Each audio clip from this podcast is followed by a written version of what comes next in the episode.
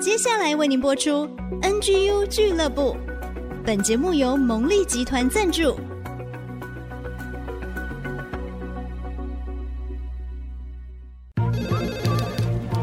分享职场经验，找寻支持力量。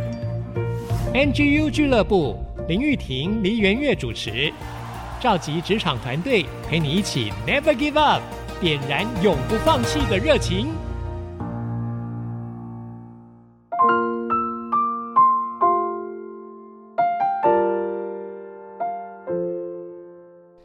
想，坚持不懈，Never give up。欢迎所有的听众好朋友收听 NGU 俱乐部，我是主持人 Rita 林玉婷。透过节目呢，我们要邀请创业家、企业家分享在事业上的心法。很多的职场人，特别是想要创业的朋友，都可以在节目当中获得这些武功秘籍。我们的节目呢，在 IC 之音主科广播 FM 九七点五准时播出，同时在各大串流平台的 Podcast，欢迎大家准时收听。今天非常高兴，Rita 在节目当中。邀邀请了我很崇拜的一位智者长辈，同时呢，他也是一位梦想家、创业家，在台湾的科技产业占有一席之地。除此之外，他还延伸他的触角在艺文啊，在农创啊。但我们今天就回到他的创业本业哦。我们非常高兴邀请到配景科技的总经理 Star 宋志达先生。哦，Rita 你好，谢谢给我这机会。IC 之音的朋友大家好，我是配景的总经理。扬名叫做 Star，扬名千里的 Star，很高兴我们今天邀请到 Star 叔叔哦，我都是这么叫 Star 叔叔，所以我们今天就很亲切的，我们叫 Star 叔叔。Star 叔叔其实原本在国外，在德国。然后后来再回到台湾，就创立了配景科技。可不可以先跟我们介绍一下配景？好的，我是一九八三年淡江毕业之后，在小金门府玉关，一直到那里退伍，都在玉关，都在小金门哈。退伍之后就到工研院竹东，就你的家乡，当 IC 设计工程师一年半，然后就出国念书了。拿到硕士之后，在美国的英特尔。HP 跟贝尔实验室这三家公司总共就是在戏谷然后工作了，在美国东岸西岸都加起来工作了十年，这就念书两年，所以挺米怪哈，在美国就刚好十二年。非常巧的，我要讲说那时候英特尔是如日中升的 IC 的公司哈，CPU，HP 我进去的时候也是从谷底开始重新翻身的一个公司，嗯，贝尔实验室。曾经要翻身，但是重重的摔得很惨一次，哈，变成一个很惨的失败的一个企业，啊，就是 AT&T。我在这三个公司总共工作十年，哈，啊，也讲一个俗一点，因为我很喜欢工作，但是我在这么大的公司里面，一个比一个大，就发现这些大公司做官的人比做事的人还多，而且我真的很很生气，哈，也非常难过的发现。很多经理，他们都是为自己的权位，嗯，在努力，不是为公司的经营效率，不是为公司赚钱，不是为员工福利，而是为自己的权位在那边斗。看了实在是非常看不过去，然后我也跟我太太到处玩了哈。我们还没小孩子的时候，到处 camping 啊，到处 hiking camping 玩玩玩。美国大概玩遍了不好玩的，就想要换个地方玩 啊。能来搞一那生出来，我们就我就申请去，就想去欧洲工作、生活、旅游啊，就申请到西门子啊。上来以后就看内部职缺，哦，后来就找到慕尼黑。门询啊，就他们公司啊很大了，就把我们全家从西谷搬到德国慕尼黑乡下。我们住在一个小村庄叫 Glonn，刚好是如诗如画四个字来形容那个村庄。好美啊！那个地方就是阿尔卑斯山山脚下。的一个小村庄，那里我们的村子就有两个滑雪场，所以大家可以想象，滑雪都要山坡嘛，是啊，所以我们那个就是山坡，有四条溪流流过。那个高音娜的那个 kindergarten 啊，这个幼儿园，他们一条小溪流过那里支流，他们也会去抓鳟鱼、哇，真的哦，他们常常刚回台湾的时候，他们还常常有时候晚上我们我们两个在喝啤酒，就看到两个小孩子在讲他们在 Kindergarten 的快乐的回忆。回来的第一年，常常听他们在讲哦，哪一天他们抓到什么，哪一天抓到兔子哦，而那兔子很多啊，英国也很多啊，是兔子啊、狐狸啊，你看那个洞啊，田里面的洞，大的洞就是狐狸洞，小的洞就是兔子洞，在那边这样长大的，就在那边过得如诗如画六年的生活，一直到了二零零零年，台湾一个非常大的变局，陈水扁当选总统了。我以前是对。反攻大陆、消灭万恶共匪这些理念，我知道那是骗人的。但是讲了几十年，很不喜欢这种谎言，所以我就自我流亡了，在国外十八年，我就不回台湾。哦、我只有回台湾两次，一个是爸爸生病过世，一次就回来补结婚请客。二零零零年，我就决定结束自我流亡的生涯，来替我们的祖国做事。把我在国外十八年所学，加上公研院一年半哦，到那时候就刚好工作资历二十年哈，就写了一封信给我第一任的经理，那个人到现在还是世界有名的、很有名的 IC 公司的董事长。他那时候就邀我回台湾面试，通过之后，联合两三家公司请我聘我当欧洲总经理。哦，那个时候我在美国那三家公司，我看到做官的人那么多哈，我心里很不舒服。但是这些公司会那么成功，也是有它厉害的地方。所以我刚刚好这三家公司有三个文化，我非常欣赏。台湾的公司请我当欧洲公司总经理的时候，我很高兴要报效我的祖国。是，但是他一看到景气不好，二零零一年三季非常不好的衰退的时候，他们马上叫我把欧洲关掉。哦，啊，把员工解雇。解雇完之后，我也被解雇了。那个时候他给我的聘书是五年，而且号称每年会给我两百万美金左右的股票。我被兔死狗烹，也被解雇之后，我才问上帝：我怎么会这么衰？我要报效的祖国把我解雇。我在美国、德国有的团队还不好混，都还能够混得下去，被我的祖国解雇，那个真的很悲壮的那种心情，而且又九幺幺发生了。世界经济非常的不好的情况之下，祷告之后决定出来创业，因为那时候我 the only way 没有别的路可以走，因为一个人在德国，我那时候已经在德国三年了，深深的爱上德国的文化，我们的邻居，我们那个环境，就不想离开。那时候我创业的第一个理念就是，我想把结合我二十年来的经验所看到最好的管理、最好的公司理念，把它结合起来。我就讲个简单的，英特尔曾经有一任董事长叫做 Andy Grove，我在英特尔的时候他是 CEO，他的自传叫 Only the Paranoid Survives，就是 Paranoid 这个精神就是非常强的忧患意识，打死不退那种精神。所以英特尔其实是一个很无情的公司，内部斗争非常严厉，新人一进来就让他们习惯斗争文化。年轻人互斗，年轻做个两三年，有有两把刷子后开始斗经理，经理之间互斗，就是这样一个团队跟那个团队不断的增进，是不是？真的增进斗争，哦，真的很无情的。嗯、但是也有他成功的地方，就是 paranoid 这个精神让他成功。我觉得这是一个很重要的一个精神哦，忧患意识，忧患意识很强的。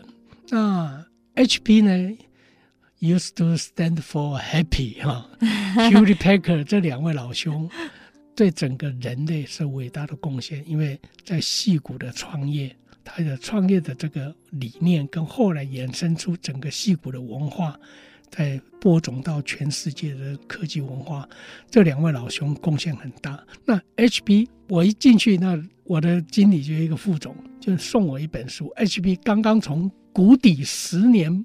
股票不动哦，翻身开始每天在飙的时候，他们出了一本书叫《The HP Way》，HP 的文化。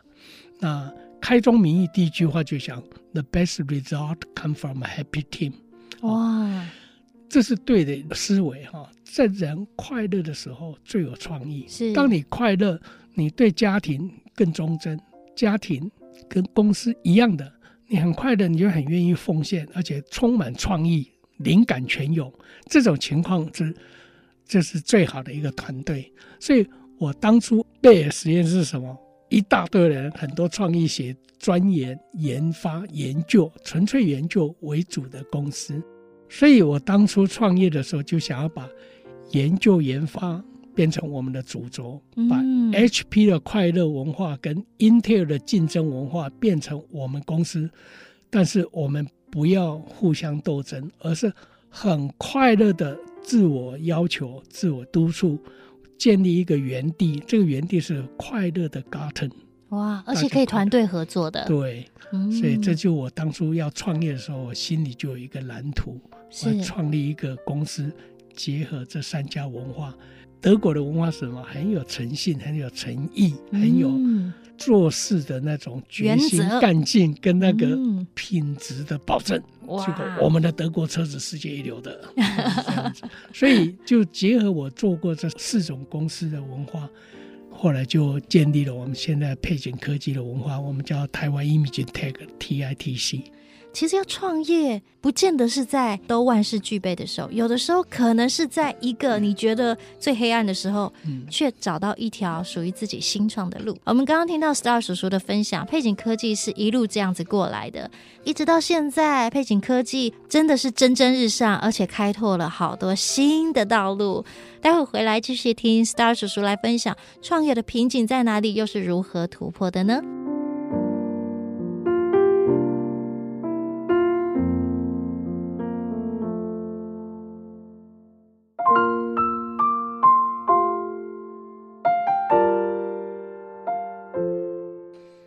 所有的听众好朋友回到 NGU 俱乐部，转动梦想，坚持不懈，就是我们节目的精神。如何 Never Give Up 呢？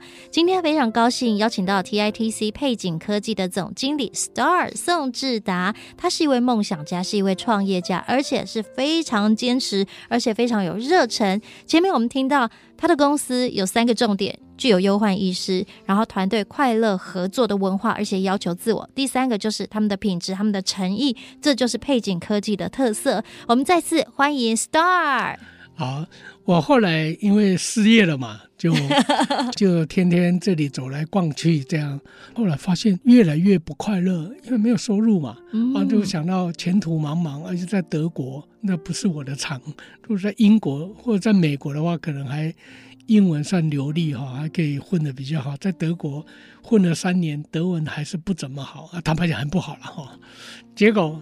就看到人每一个都欠我两百万美金那种感觉，结果很物质呢。觉得啊，看到人看到最后看到讨厌了，我想啊，好了，我就到山里面去哈，总比较比较少看到人，那里都很美嘛啊，别是山。到后来呢，那些牛那些鸟也变成很得罪我一样哦，我说牛啊踢你哦，啊鸟啾啾啾啾，我说吵死人了，真的，我觉得我还快生病了。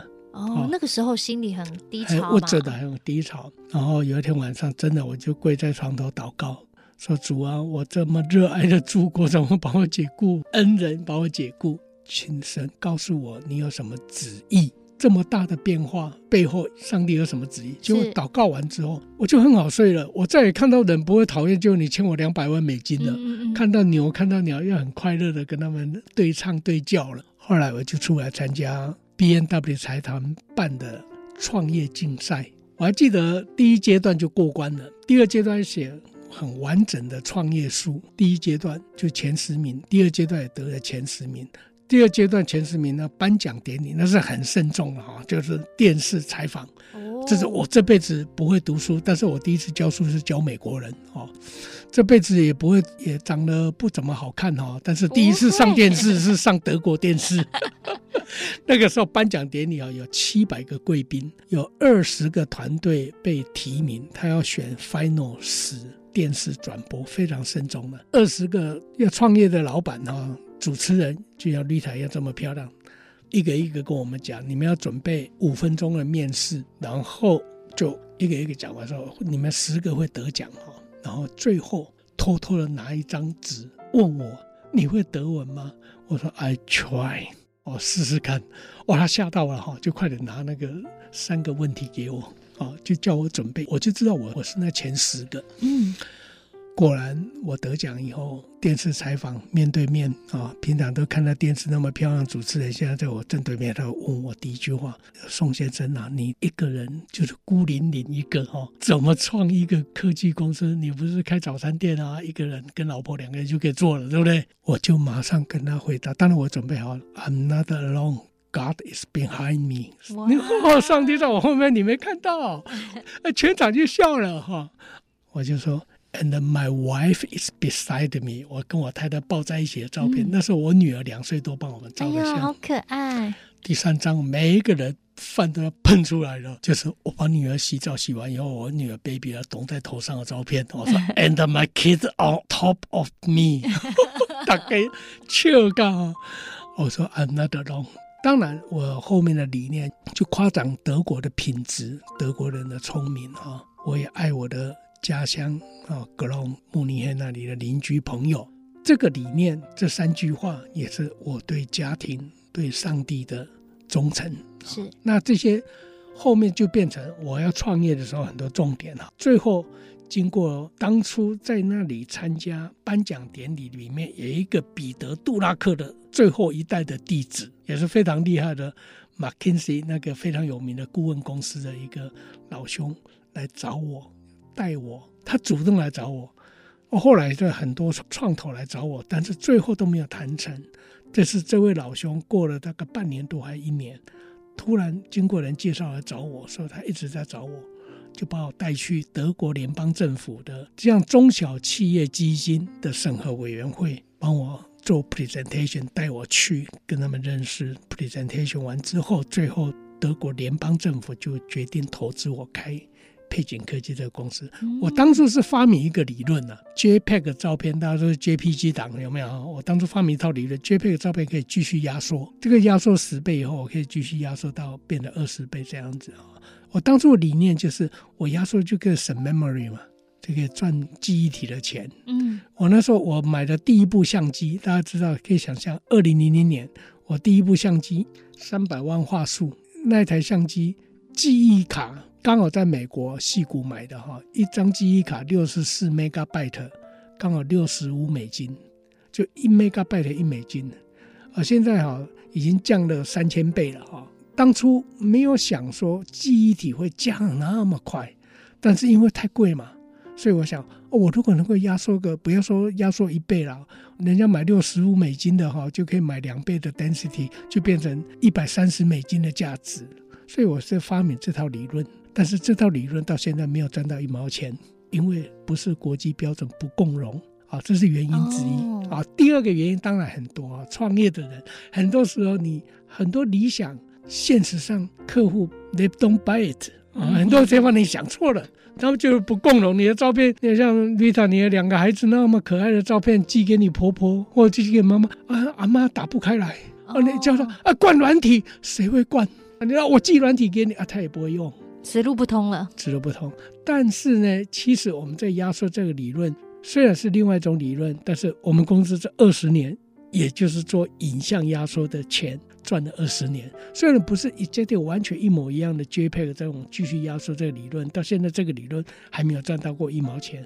但是因为我很用心的思考这个问题，了解了压缩理论之后。转过来做不同的压缩理论出来了，所以公司后面赚，所以很多创业的人到后面再回顾他原先，据统计百分之八九十的后面赚钱的都不是当初他要做的，而我是很难的那个百分之十是当初很类似我要做的影像压缩理论，因为我一直有一个理念。记忆体虽然越来越便宜，所以就会越来越多。但是你压缩的话，除了省记忆体的钱，另外一点就是省后面的记忆体越来越多的时候，传输都出问题啊。嗯，啊，传输也是一个问题。是，别人传十秒钟，你压缩两倍就传五秒；别人传一秒，你就零点一秒。啊，传输又衍生出另外一个什么耗电？你要传很多 data，比如你现在一直看电影，有没有？手机一直看。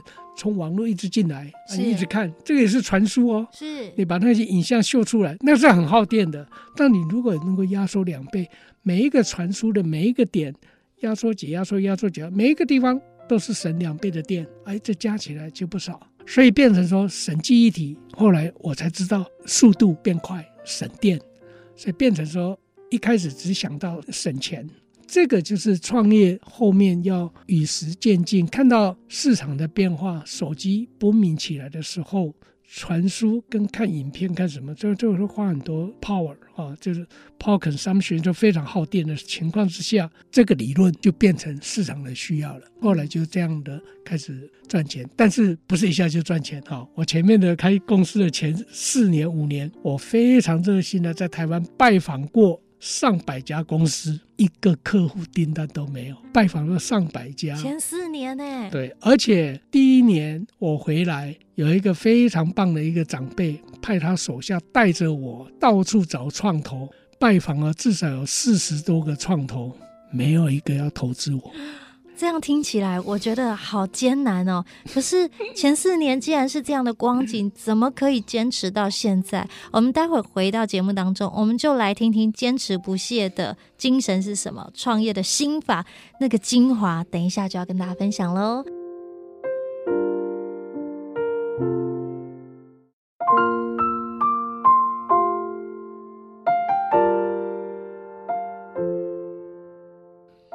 所有的听众好朋友，回到 NGU 俱乐部，Rita 今天在节目当中邀请了 TITC 配景科技的总经理宋志达 Star，Star 是一位梦想家。刚刚我们听了好紧张哦，创业的前四年，什么没有订单，没有投创，怎么活下去？我们再次欢迎 Star 叔叔。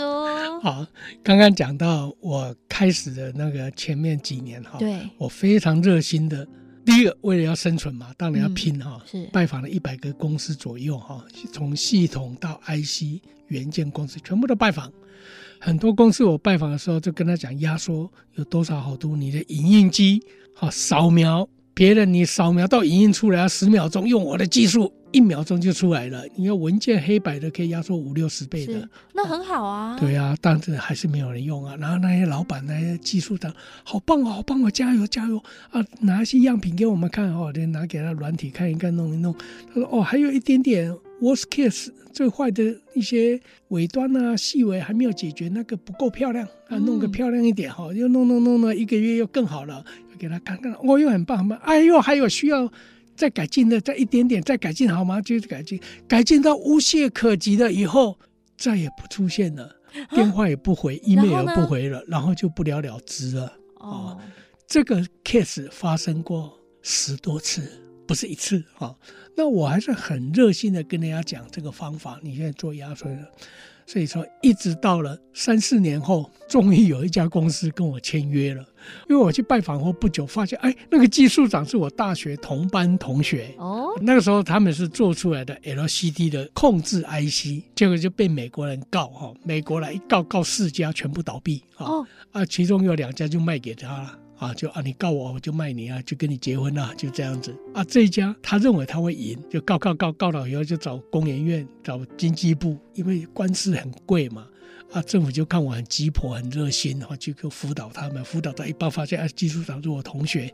后来他宣判输了，他做一颗 IC 要付给美国人八十 cent 美金，就等于他全部的 profit 一颗 IC 几乎了，就白做工的意思，完全没利润了。几乎啊，宣判的结果，你卖一颗 IC 要赔他八十 cent 美金，一颗 IC 顶多就赚一块美金嘛，就几乎全赔。我那时候就跟他来了，用我技术哈，两颗 memory 变一颗，那时候一颗 memory 八块美金，不招啦，八十 cent 算什么？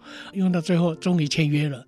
签约金五百万台币，后面权利金，结果又过了两三个月，突然签了约，钱没有进来，结果我看到总经理来敲我的门，头上写的“不祥”两字，啊、他说是到我们公司董事会前天宣布倒闭，哇，活不下去了。没有想到我摩根被安拉启用，就想到我同学要失业了，就把他介绍给另外一家公司，刚刚用简易上市的一个公司。那个董事长动作很快，第二天我一介绍完，他就去台北火车站附近看那家公司，看以后真正买下来，而且买价就是他资本额两亿多，他是不是欠我介绍费？房仲是不是四趴？对不对？那个光两亿四趴嘛，刚被爸办掉哦，啊，负债子还啊，他欠我五百万签约金。啊，他欠我八百万的 介绍费，结果又等了好久，钱有没有来？还是没有。又等了几个月，那个董事长就买这家公司的时候，Star，我有一间，请你过来我办公室，我很高兴，以为他要给我佣金啊，对呀、啊，结果不是一去，他说 Star，我介绍一个我。Marketing 的负责人啊，这 marketing 负责人蔡尚，这个 Star 是很热心的好人，怎么怎么？但是这个媒婆，我们买下这家公司，他就媒婆，但是没赚到媒婆金，就是不给我介绍费，什么都不给人家。我真的心啊，都要从天堂掉到地狱凉下来了啊！但是不知道为什么，我手很自然就举起来说：“那个阿奇，没关系啊，你也听过我演讲哦，你知道我们基督徒的财富是积在天上的。”是啊，我就开始把。耶稣讲的积财宝在天上那一段哈，就讲了一遍给他听，跟他传福音。就不久不给我钱，阿点别然后叫我介绍他们这边的显示端已经做成功了哈，merge 的这家公司，但是电视端那一边做电视 IC，请我介绍啊。我说那时候飞利浦跟另外一家德国公司，就西门子 spin off 出去的子公司叫做 Micronas 啊，Micronas，我们念德文 Micronas 啊，比较好念。我真的介绍他们认识，而米克老师那时候已经三千人，啊，他们是四五百人，他们通讯了几次就再也没通讯了。后来德国人，那因为那是我以前同事啊，就问我说：“Star 最近怎么样？”我说：“还没倒了。”他说：“ 那你做什么？”我就跟他讲：“我做什么做什么。”他说：“哎，我们需要你的技术哦。”后来就跟他谈了两次，就签约给钱了，就拿到连续五年都没收入，但是真的是度过了那个最难的前五年。没想到拿到的第一个订单就是世界第一大的电视 IC 公司的订单，因为他们那时候大家还在 VGA resolution 的时候，他们就要做 Full HD 了。那时候他们需要四颗 DRAM，我们就发明两倍压缩，它两颗就可以。后面 DDR2、DDR3 的 memory 出来之后，就不需要外面再加记忆体哈。这个的突破有一个很重要，我个人的感动。我一直觉得我我们东西很好，我这理念是对的。我们这个影像压缩可以省记忆体的钱，后面也知道可以传输变快，后来又可以省电，这么好的东西，你讲小个懂啊，够好价，这个那有工没没出去，对吧？只是机会还没有到。阿、嗯、拉、啊、很穷的时候，我觉得我的宗教信仰帮助了我。我们的上帝虽然一直都没有做成生意，但是不断的。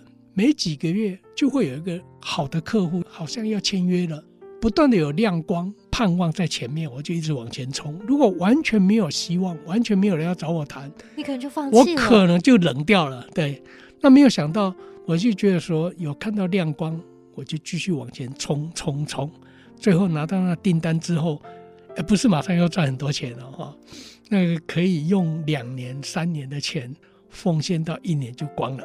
给一些教会，所以很多教会就开始帮我祷告。两年后，因为那个好的德国公司，两年后我们终于谈成日本的 Kawasaki，那时候是面板第一大的控制 IC。又过了两个月，谈成日本的 Renesas，那日本第一大的 IC 公司，三万多人呢。这两个案子就是我们公司真正的开始有信心。成长，其实从德国那个公司谈成以后，公司一直到今天都是每年都获利的。谈成这两个日本公司就建立的，你看德日这么好品牌的公司，都变成我们的一个好的 reference。到那时候为止都是电视面板相关的，一直到了二零一零年，这个一个很神奇的改变，在一个我们奉献。一台钢琴给玉山神学院在花莲的，这玉山神学院就建造训练原住民的传教士的。因为那件事情很巧妙的，上帝让我们连接到蔡仁松教授，就清华大学教过台湾最多成功创业家的教授。神经过他一句话，开导我们，感动我们，进入了迦南美地，就手机市场。啊，这个后面的故事很多了，我就不讲了。我就觉得说，很多时候我们的神在等候我们的准备，预备好了，到那个时候终于做成功了。手机的市场最多的时候，一年多前，韩国一家 IC 公司，就是现代集团的子公司，它神送的手机驱动 IC，一年有将近两亿只用它的 IC。就是用我们技术在里面省记忆体，最多的时候有一季给我们六十五万美金权利金一季，所以后面的成绝对是前面的基础，从电视的基础延伸到显示的手机字幕，前面经过了这十年，所以一直到二零一二年，我们公司才第一次年度赚 profit 一百万美金啊，第二年就 double，这个也刚刚好。那个时候，德国的柏林大学邀请我去参加国际科技管理会议。那一次我收到邀请信的时候，很感动啊，因为我感觉我就一直很谢谢德国嘛，所以我收到信的时候，感觉上帝告诉我用德文讲。我的演讲用德文，所以我准备那德文哈，这辈子没有准备那么认真过，练了四十遍，但是他给我三十五分钟而已。台湾的工研院前院长史钦泰代表政府讲，台湾的政府如何用工研院科学园区结合学术界的资源，成立这个电子产业的成功啊，资策会的功能，工研功能，他是讲一个小时，我后来没有全部用德文讲，我只有重要的几段哈。三分之一的内容用德文讲，最重要就是我最后的三张十爱子谢谢德国人的。你看我的创业从德国政府投资我开公司，我走投无路，好，莫讲在边那企业西村得到德国的订单，接着我们拿到日本卡瓦萨奇订单，那更大哈，签约金就五十万美金了，那是上帝让我做了一个梦，梦见德国的车子车牌，这三件事情都跟德国有关，所以我用这个精神。跟德国人致谢，我说，虽然你们是邀我来演讲，我是抱着朝圣感恩的心来谢谢你们德国。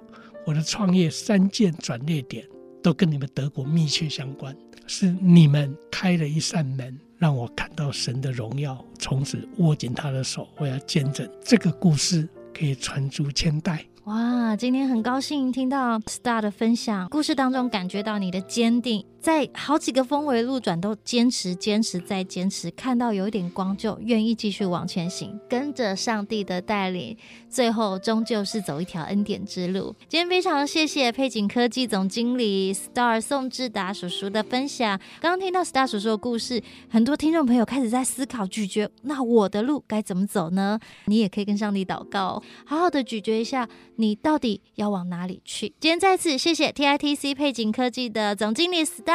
宋志达叔叔，谢谢大家的聆听啊，后会有期。